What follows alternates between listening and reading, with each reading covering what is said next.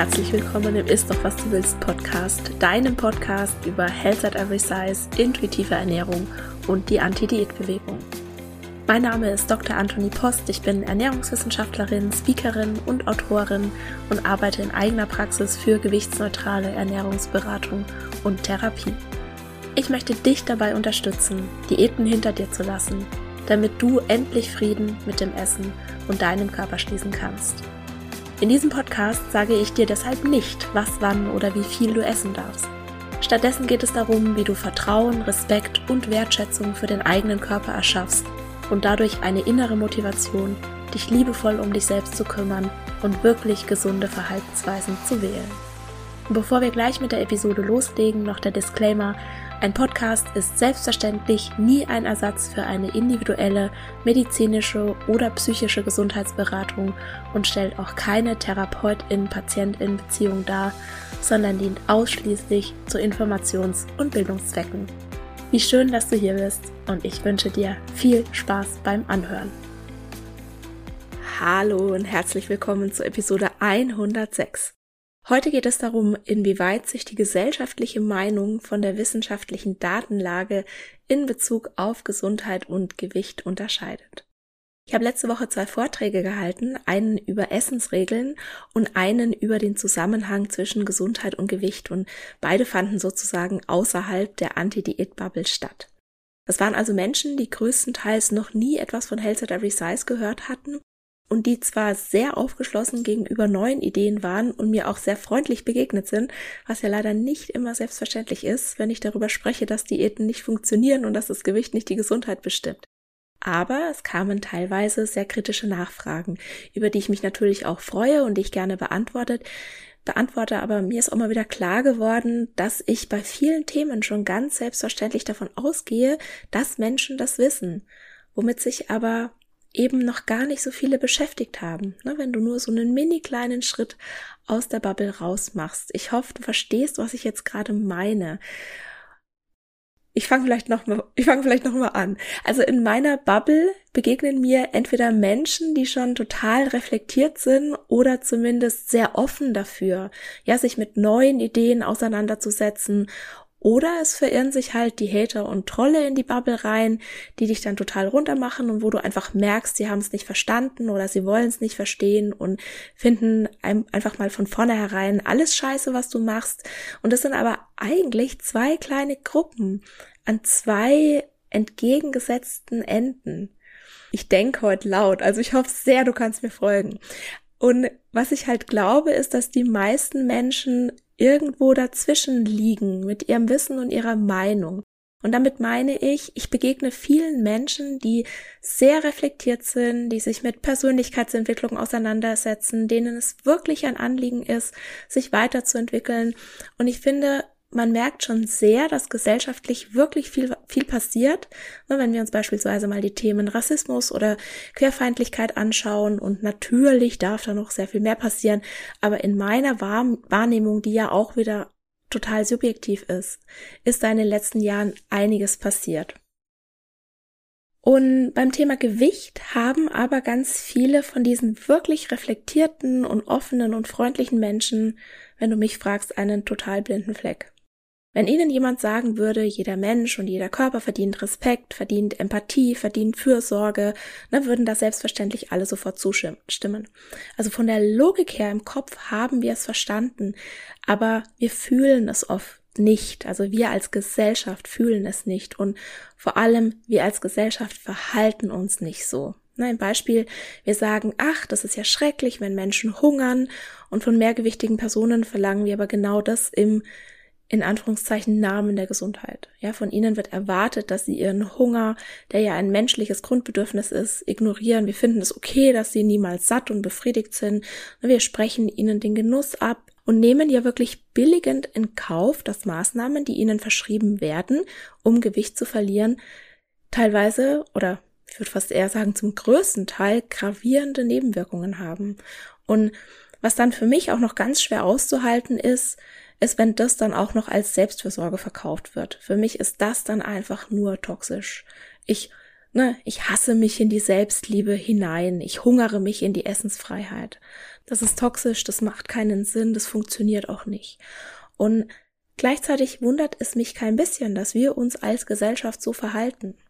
Ne, die Diätkultur ist ja geradezu in unsere DNA eingebrannt. Wir bekommen von allen, also wirklich von allen Seiten vermittelt, dass der schlanke Körper der in Anführungszeichen bessere ist, dass Dicksein krank machen würde und dass wir auch unser Körpergewicht beliebig verändern könnten, wenn wir nur wollten und wenn wir es nicht schaffen, dann haben wir uns nicht genügend angestrengt. Und ja, bis vor kurzem habe ich das auch alles geglaubt. Hätte mir vor fünf Jahren jemand gesagt, dass ich 2022 ein Buch mit dem Titel Gesundheit kennt kein Gewicht veröffentliche, ja, ich hätte der Person ins Gesicht gelacht. Aber wirklich von Herzen aus tiefster Seele ins Gesicht gelacht. Vor fünf Jahren war ich noch nicht nur der Meinung, sondern der Überzeugung, dass ein hohes Körpergewicht Krankheiten verursacht, dass ich meinen Körper nur akzeptieren kann, wenn ich endlich auf diese Wunschfigur, die ich damals hatte, abgenommen habe und dass sich eine Gewichtsabnahme auch auf jeden Fall positiv auf die Gesundheit auswirkt. Ja, ich habe das alles selbst geglaubt und ich muss auch dazu sagen, ich hatte zu der Zeit noch ein sehr fragwürdiges Ess- und Bewegungsverhalten. Also man könnte auch sagen, es war schon sehr essgestört oder es hatte zumindest sehr essgestörte Tendenzen. Und ich habe auch noch geglaubt, und das ist wirklich ja paradox, dass es gesundheitsfördern ist, was ich so treibe. Und ich kann also in Bezug auf Gewicht und Gesundheit die Glaubenssätze, die mir in der letzten Woche begegnet sind, so gut nachvollziehen, weil das vor fünf Jahren wirklich auch noch meine eigenen waren. Und ich habe mir jetzt mal diese Glaubenssätze und die daraus resultierenden Vorurteile, die mir letzte Woche begegnet sind, aufgeschrieben. Und wir werden jetzt mal zusammen abgleichen, was denn davon gesellschaftliche Meinung ist und was davon auch wirklich die wissenschaftliche Datenlage bestätigt. Also ich glaube jetzt nicht, dass wenn du jetzt regelmäßig den Podcast hörst, dass da jetzt ganz große neue Aha-Effekte dabei sind. Mir war das jetzt aber wichtig, das nochmal so in eine kleine eher komprimiertere Form zu bringen. Und ich verlinke aber auch zu jedem Punkt noch jeweils drei Episoden, damit du, falls dich das besonders interessiert, auch da noch die Chance hast, einfach nochmal weiter zu hören oder vielleicht auch nochmal eine Episode nochmal anzuhören. So. Die Annahme Nummer eins, der ich sehr häufig begegne, der ich im Prinzip täglich begegne, ist, ein hohes Körpergewicht ist grundsätzlich gesundheitsschädigend. Ja, es ist richtig, dass ein hohes Körpergewicht mit einem erhöhten Risiko für bestimmte Krankheiten assoziiert ist. Ich betone das so, weil die Studien die diesen Zusammenhang zeigen, also es ist wirklich nur ein Zusammenhang, die haben insofern eine limitierte Aussagekraft, weil sie nicht beweisen können, dass das Körpergewicht diese Krankheiten auch wirklich verursacht. wir dürfen nicht vergessen, dass niemand in unserer Gesellschaft einfach nur dick ist. Dieses erhöhte Krankheitsrisiko lässt sich auch durch diese ganzen Kofaktoren erklären, die mit einem hohen Körpergewicht einhergehen. Wir wissen, dass Menschen mit einem höheren Körpergewicht statistisch gesehen schon mehr Diäten gemacht haben als schlanke Personen. Und die wahrscheinlichste Folge von Diäten ist eine Gewichtszunahme. Und Weight Cycling ist unabhängig vom Körpergewicht ein Risikofaktor für genau die Erkrankungen, die auch gerne mal einem hohen Körpergewicht zugeschrieben werden. Und Studien zeigen außerdem, dass dicke Menschen schlechter medizinisch versorgt sind, dass sie häufig erstmal zu hören bekommen, ne, sie sollen abnehmen und dadurch verstreicht wertvolle Zeit, in der nicht therapiert wird und die Krankheit weiter fortschreiten kann.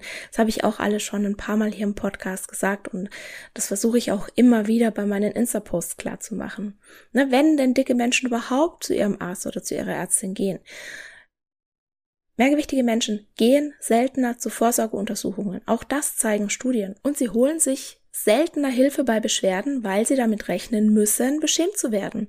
Und wir wissen, dass sich Diskriminierung und Stigmatisierung ebenfalls unabhängig vom Körpergewicht negativ auf die Gesundheit auswirken. Und auch die Studien zur Lebenserwartung, die sind alles andere als eindeutig. Je nachdem, wie dieselben Daten, also wirklich dieselben Daten ausgewertet werden, kommen unterschiedliche Ergebnisse raus. Einmal zeigt sich, dass ein in Anführungszeichen Normalgewicht mit der höchsten Lebenserwartung einhergeht und einmal zeigt sich, dann wiederum, dass Mehrgewicht vorteilhafter ist. Und in der Episode 2 der Mythos von Gewicht und Gesundheit stelle ich ganz detailliert diese beiden Studien vor, auf die ich mich gerade beziehe. Und in die gleiche Richtung geht auch das sogenannte, und Achtung, dieser Begriff ist so stigmatisierend, Adipositas-Paradoxon. Unsere Gesellschaft glaubt ja, dass es ungesund sei, dick zu sein, und wenn dann plötzlich in Studien rauskommt, dass mehrgewichtige Personen mit Diabetes Typ 2, mit Bluthochdruck, mit Herz-Kreislauf-Erkrankungen oder beispielsweise chronischen Nierenerkrankungen eine längere Lebensdauer haben oder eine längere Lebenserwartung haben, wie schlanke Menschen mit denselben Erkrankungen, dann muss in Anführungszeichen das als Paradoxon bezeichnet werden, also als eine scheinbar unsinnige falsche Behauptung oder Aussage, die aber bei genauerer Analyse auf eine höhere Wahrscheinlichkeit hinweist. Also so ist die Definition von Paradoxon. Es ist nämlich so unvorstellbar für die medizinische Community, dass Dicksein tatsächlich Vorteile haben könnte, ja, dass da teilweise so haarsträubende Erklärungen herangezogen werden, anstatt einfach mal wirklich die einfachste Erklärung in Betracht zu ziehen. Dick sein ist nicht grundsätzlich gesundheitsschädigend und am Körpergewicht lässt sich die Gesundheit nicht ablesen. Und wenn du hier noch mehr Infos haben willst, dann hör beispielsweise mal in die Episoden Nummer 2, die habe ich gerade schon genannt, oder Nummer 14 und in die Nummer 87 rein. Und selbstverständlich werde ich die auch alle verlinken. So, die Annahme Nummer zwei, die mir immer wieder begegnet, ist, eine Gewichtsabnahme verbessert immer die Gesundheit. Und das kann ich ganz kurz machen. Nein. Wir sprechen viel zu wenig über die Nebenwirkungen von Diäten, die teilweise gravierend sind und die Tatsache, dass der Versuch, vorsätzlich Gewicht zu verlieren, in den allermeisten Fällen dazu führt, dass die Person danach dicker ist als vorher, ja, was ja in der Logik, in der argumentiert wird, das Problem verschlimmert. Und selbstverständlich gibt es Studien, dass eine Gewichtsabnahme mit einer verbesserten Gesundheit einhergeht. Wir müssen uns aber mal ganz genau anschauen, wie diese Studien gemacht werden. Und dann merkt man ziemlich schnell, dass ganz viele Kofaktoren einfach nicht beachtet oder man sagt dazu nicht bereinigt werden, also nicht aus der Analyse herausgerechnet werden. Dann frag dich mal, was denn noch alles passiert, wenn jemand in Anführungszeichen die eigene Gesundheit in die Hand nimmt. Ich kann diese Formulierung übrigens gar nicht mehr ab. Ne? Und den Lebensstil ändert ja, mal ganz abgesehen von dieser Diät-Euphorie, wie ich das gerne nenne, ja, also allein diese Euphorie, die dich ergreift, weil du ja jetzt was an deinem Leben änderst und weil du ja hoffst, dass danach alles besser ist, hat ja schon eine Wirkung. Und dann machst du ja noch ganz viele andere Dinge. Also, ne, frag dich mal, schläft dann die Person, die ihren Lebensstil ändert, ändert vielleicht mehr, ne? betreibt sie besseres Stressmanagement, bewegt sie sich mehr, isst sie mehr Obst und Gemüse, ist sie vielleicht eventuell allgemein ausgewogener? Trinkt sie weniger Alkohol? Ist sie achtsamer? Also etc. etc. Und das sind ja alles Faktoren oder Verhaltensweisen, die ganz unabhängig vom Gewicht die Gesundheit und das Wohlbefinden verbessern können. Und wir wissen halt, sobald wir aus den Analysen Genetik, Verhaltensweisen und Umwelteinflüsse herausgerechnet haben, ja, dann hat das Gewicht allein überhaupt keine Aussagekraft mehr. Was wir aber wissen aus Studien, ist, dass gesundheitsfördernde Verhaltensweisen einen großen Effekt auf die Gesundheit und das Wohlbefinden haben können, selbst wenn diese nicht mit einer Gewichtsabnahme einhergehen. Und auch hier gibt's natürlich schon Podcast-Episoden die noch mehr Infos dazu haben, sind beispielsweise die Episoden Nummer 66, 81 und 97. Und noch so ein kleiner Tipp, wenn du mal bei mir auf die Homepage unter Podcast, Podcast gehst und dann unter Übersicht 1 bis 100. Das sind die Podcast-Episoden auch nach Themenbereichen zusammengefasst. Wenn du da ein bisschen runterscrollst und dann kannst du nämlich gucken, beispielsweise gibt es einen Themenbereich Gesundheit und Gewicht, es gibt einen Themenbereich Diäten, es gibt einen Themenbereich Gewichtsstigmatisierung und da siehst du dann die Episoden aufgelistet, die in diesen Themenbereich sozusagen einzahlen. Also Annahme Nummer 1 und 2 sind tatsächlich gesellschaftliche Meinungen, aber keine wissenschaftlichen Tatsachen. Und jetzt kommt die Annahme Nummer drei, die mir auch ständig begegnet, und zwar nicht unbedingt direkt, dass es jemand sagt, aber wenn du die Leute sprechen hörst, dann weißt du, dass sie das so verinnerlicht haben. Und zwar ist die Annahme Nummer drei, Adipositas sei eine Krankheit. Und das sehe ich persönlich nicht so. Für mich ist der Begriff Adipositas eine stigmatisierende Pathologisierung eines Körpergewebes. Und ja, ich kann den Gedankengang von beispielsweise Fachgesellschaften oder Ärztinnen nachvollziehen, dass wenn man ein hohes Körpergewicht als Krankheit definiert, dass den Menschen dann eher bewusst wird oder bewusst werden soll, dass Adipositas ein stark durch die Umwelt beeinflusstes, kompliziertes Zusammenspiel von Faktoren ist und nein, kein Mangel an Disziplin oder Willenskraft. Das funktioniert aber nicht in einer fettfeindlichen Gesellschaft wie der unseren, die glaubt, dass das Körpergewicht beliebig veränderbar ist, wenn man sich nur in Anführungszeichen genügend anstrengt. Und vor allem funktioniert das nicht, wenn man gleichzeitig von Adipositas-Epidemie spricht und interaktive Karten benutzt, die die Gewichtsveränderung der Gesellschaft der letzten Jahrzehnte wie eine solche darstellen. Adipositas als multifaktorielle Krankheit zu bezeichnen, hat die Stigmatisierung nicht abgebaut oder die Annahme der Selbstverschuldung aufgelöst. Also 78 Prozent der Deutschen sehen ein hohes Körpergewicht als selbstverschuldet an, sondern Adipositas als Krankheit zu definieren, war einfach nur in meinen Augen das Einzige, was das bewirkt hat, es war verdammt profitabel.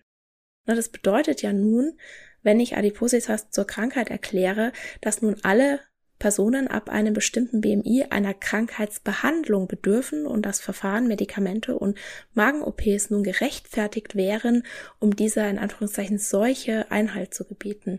Also wir sprechen von Krankheit, aber wenn du dir auch mal anguckst, wie wir über Mehrgewicht in der Gesellschaft oder in den Medien sprechen, das sind ja wirklich alles so richtig kriegerische Begriffe. Ja, da wird was bekämpft, da muss etwas niedergeschlagen werden. Also es ist wirklich ganz, ganz schlimm in meinen Augen, wie wir davon sprechen. Und wir wissen ja alle, dass Worte auch wirklich große Macht haben. Und was für mich nun das allergrößte Problem ist, dass auf individuelle individueller Ebene das gar nicht lösbar ist, weil wir ja schon wissen, dass ein vorsätzlicher Gewichtsverlust in den allermeisten Fällen gar nicht nachhaltig ist. Also in meinen Augen müssen wir uns darauf konzentrieren, wie wir gegen Gewichtsstigmatisierung auf gesellschaftlicher Ebene vorgehen können, wie wir die Gesundheitsversorgung von dickfetten Menschen auf gesellschaftlicher Ebene verbessern können und wie wir ganz allgemein mehr soziale Gerechtigkeit in der Gesundheitsversorgung auf gesellschaftlicher Ebene verwirklichen können.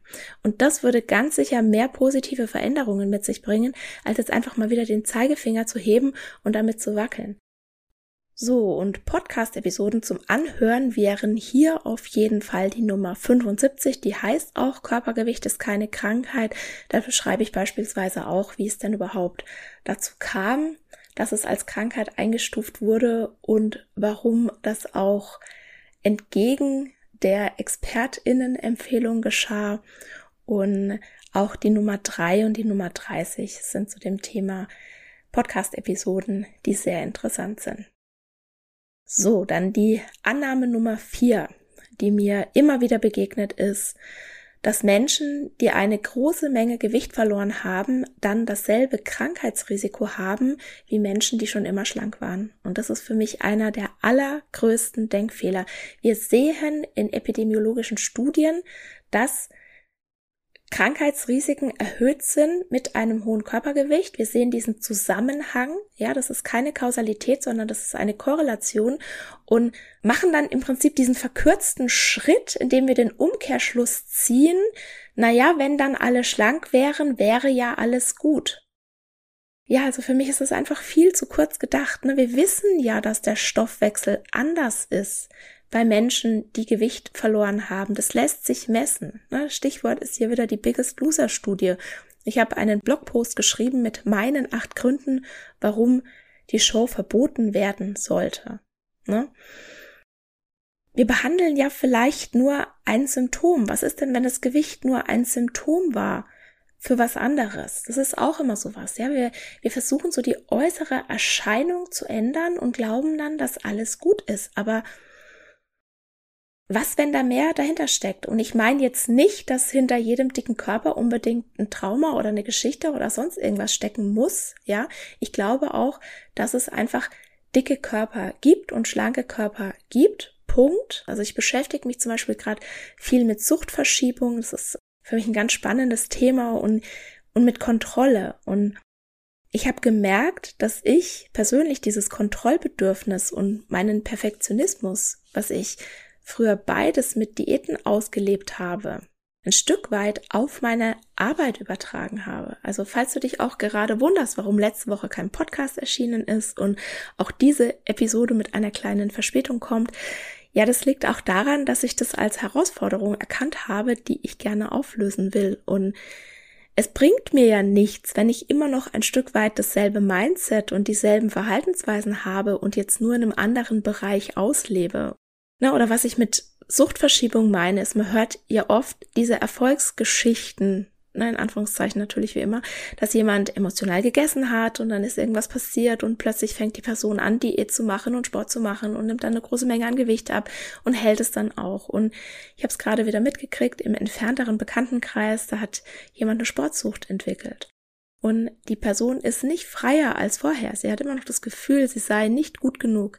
Sie ist nicht freier, dass sie noch weniger Flexibilität jetzt in ihrem Leben hat als vorher. Sie hat vorher geglaubt, sozusagen, dass sie bestimmte Dinge aufgrund ihres Gewichts nicht machen kann.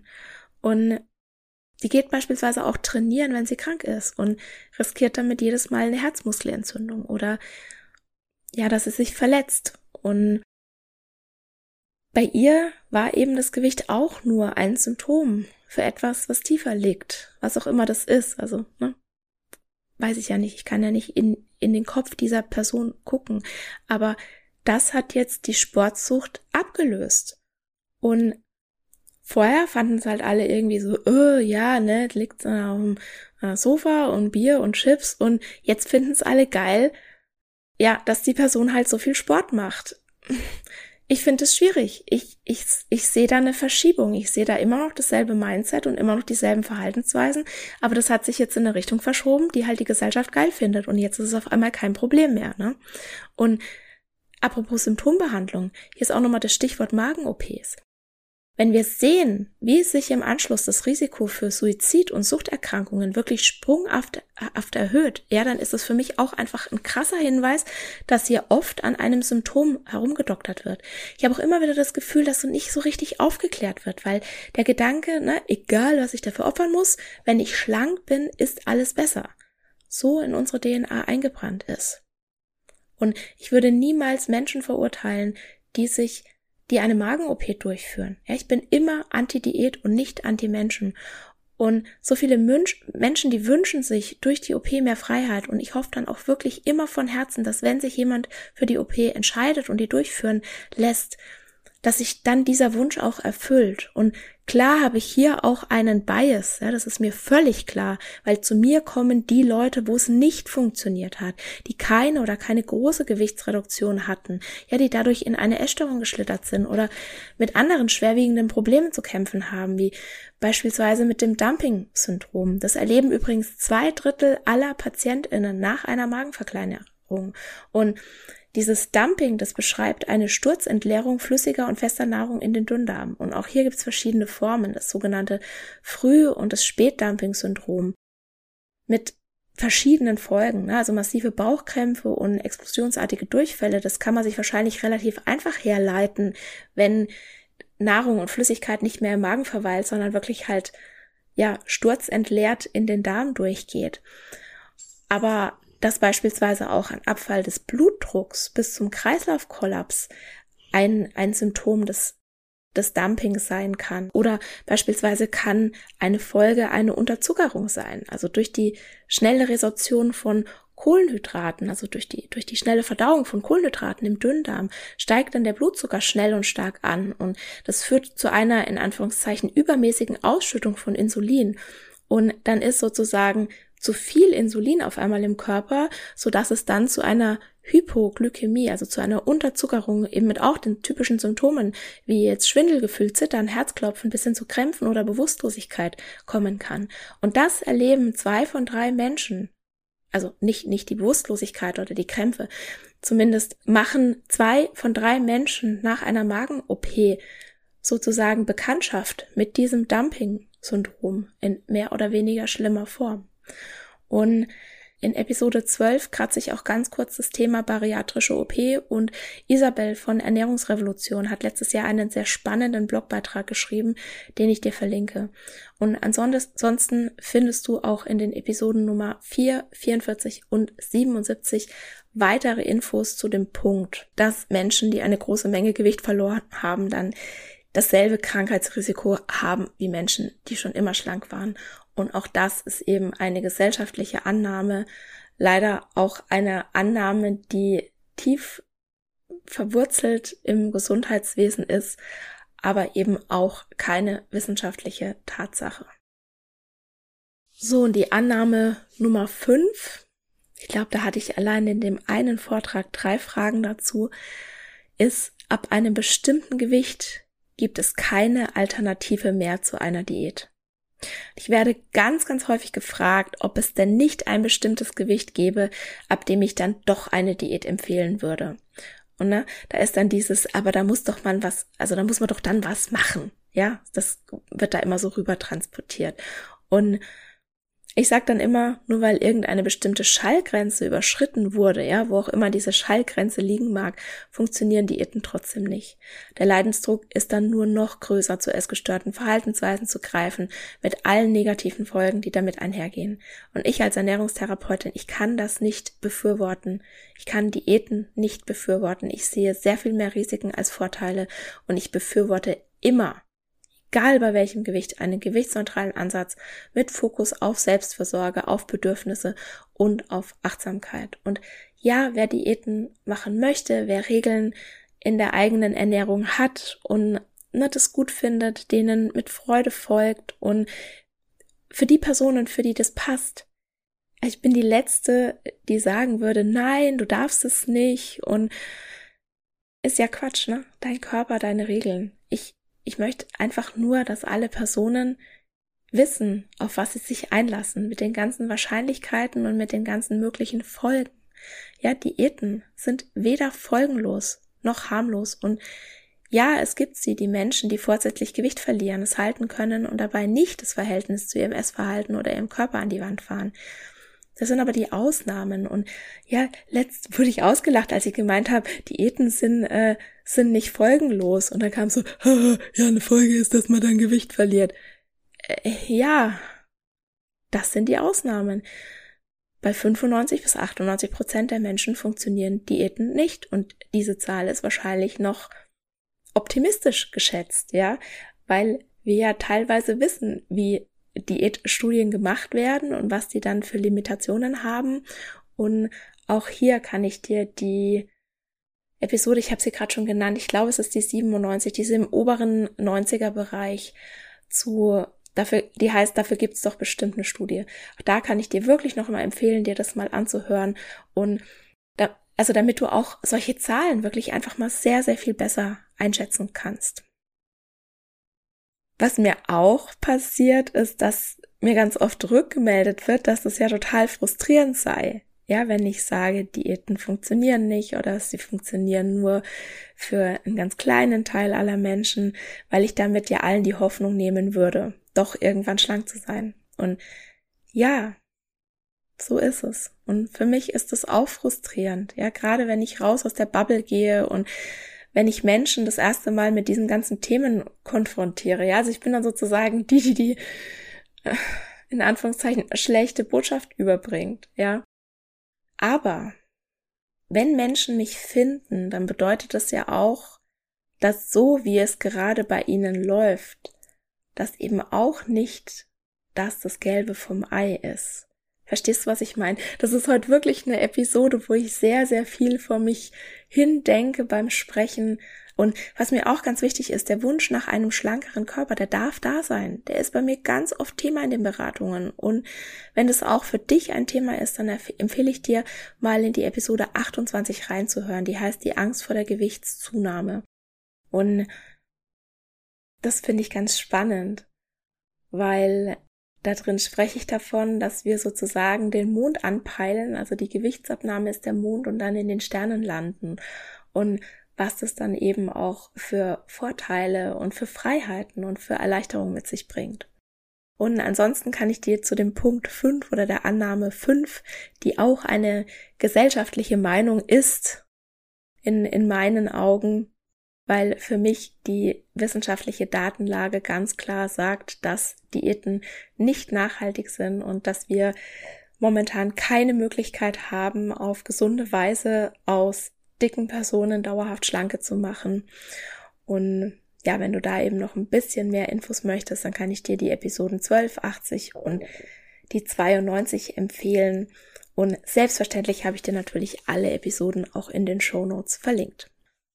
So, und ich hoffe, du hast jetzt heute ein paar Anregungen bekommen, was du erwidern kannst, wenn du mit dem jeweiligen Vorteil konfrontiert wirst. Und ich hoffe auch wirklich, dass ich dir so ein paar Sätze in die Hand geben konnte, die du raushauen kannst, wenn dir jemand diese Vorteile vor den Latz knallt und knallt.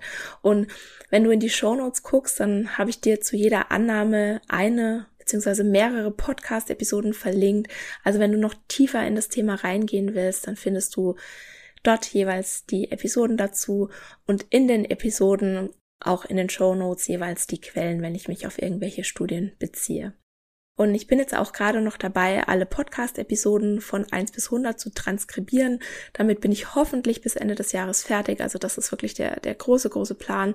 Aber es ist auch echt eine Riesenarbeit. Und mir ist es aber ganz wichtig, meine Inhalte aus dem Podcast auch Menschen zur Verfügung zu stellen, die nicht hören können oder die Schwierigkeiten haben, Inhalte zu verstehen, wenn sie gesprochen sind und angehört werden müssen. Und wenn du mich dabei unterstützen willst, die Inhalte des Podcasts inklusiver zugänglich zu machen, dann kannst du für einmalig 37 Euro den Zugang zur Ist doch was du willst Bibliothek kaufen. Und damit bekommst du Zugriff auf alle Transkripte der Episoden 1 bis 100. Wie gesagt, zum Jahresende will ich sie dann alle zur Verfügung gestellt haben und momentan ist etwa so die Hälfte der Tra Episoden transkribiert und außerdem bekommst du Zugriff auf circa 100 exklusive Blogposts, die ich von Januar bis April 2022 im Mitgliedsbereich geschrieben habe und die dort erschienen sind. Und diese 37 Euro, die sind übrigens auch kein Jahreszugriff 2022 mehr, das habe ich geändert.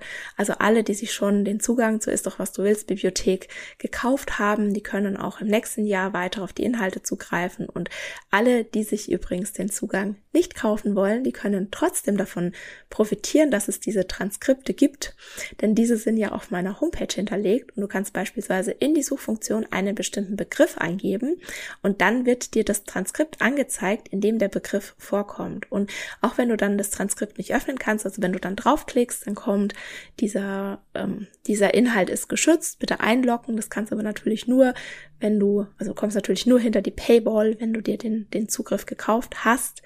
Aber selbst wenn du dann das Transkript nicht öffnen kannst, dann weißt du, in welcher Episode der Begriff vorkommt und dann kannst du dir diese einfach anhören und nutze das sehr, sehr gerne für dich. Ich mache das ehrlich gesagt manchmal auch, weil ich mittlerweile völlig den Überblick verloren habe, was genau ich in welcher Episode angesprochen habe. Ich weiß meistens nur, dass ich es schon mal angesprochen habe oder schon mal mehrmals angesprochen habe. Und ja, manchmal, ne, so wie heute, da, ja, da schweife ich auch dann ab und zu ein bisschen vom Thema ab und dann tut mir auch nicht unbedingt die Überschrift verraten, dass ich jetzt das Thema in dieser Episode angesprochen habe. Also nutzt es sehr, sehr gerne für dich. Noch mehr freue ich mich natürlich, wenn du mich unterstützt und dir diesen Zugriff kaufst. Aber egal, was du machst und egal, was du vielleicht halt auch machen kannst finanziell, nutze das alles so, wie es für dich gut ist und wie du wirklich auch am meisten davon hast. So, und das war's für heute. Nächste Woche erfülle ich einen Hörerinnenwunsch und zwar habe ich schon ein paar Mal die Frage bekommen, was ich denn vom Disease Management Programm Adipositas halte. Und ich finde, das ist ähm, ein sehr guter Anschluss jetzt heute an diese Episode und ich kann vielleicht schon so viel vorwegnehmen. Ich halte da ja eher wenig davon und Nächste Woche gehe ich dann darauf ein, welche Probleme ein solches DMP mit sich bringt und warum ich glaube, dass es mehr schadet als nutzt, wenn wir ein hohes oder sehr hohes Körpergewicht als Krankheit klassifizieren. Das ist ja heute auch schon so ein bisschen angeklungen. Ich werde da nächste Woche noch ein bisschen mehr drauf eingehen und dann bedanke ich mich bei dir, dass du mir heute deine Zeit geschenkt hast und freue mich, wenn du nächste Woche auch wieder dabei bist.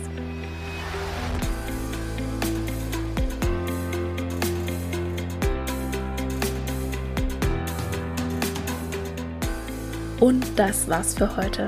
Ich danke dir von Herzen fürs Zuhören und hoffe, dass dir die Episode gefallen hat und dass du ganz viel für dich mitnehmen konntest. Die wissenschaftliche Datenlage sagt ganz eindeutig, dass Diäten die körperliche und mentale Gesundheit gefährden und langfristig zu einer Gewichtszunahme führen. Aber was, wenn das Gewicht die Gesundheit belastet oder jemand eine chronische Krankheit hat, wie Bluthochdruck, eine Fettstoffwechselstörung oder einen Diabetes? Spätestens dann ist es doch sicher gerechtfertigt, eine Diät anzufangen und damit zu versuchen, vorsätzlich Gewicht zu verlieren, oder? Nein. Nur weil jemand eine Diagnose hat, wirken Diäten trotzdem nicht. Sie erhöhen nur die Scham, wenn eine nachhaltige Gewichtsreduktion, wie zu erwarten ist, nicht funktioniert und den Leidensdruck, zu erst gestörten Verhaltensweisen zu greifen. Die gute Nachricht, um deinen Blutzucker wieder in Balance zu bringen, beziehungsweise ganz allgemein etwas für deine Gesundheit zu tun, musst du dir weder Lebensmittel verbieten noch eine strenge Diät einhalten und du musst auch keinen vorsätzlichen Gewichtsverlust anstreben. Alles, was du brauchst, ist Selbstversorge. Und auf meiner Homepage www.antonipost.de kannst du dir für 0 Euro ein zwölfseitiges E-Book herunterladen, das dir fünf Strategien an die Hand gibt, wie du gewichtsneutral und bedürfnisorientiert deinen Blutzucker positiv beeinflussen kannst. In diesem Sinne, isst doch was du willst und alles Liebe, deine Antonie.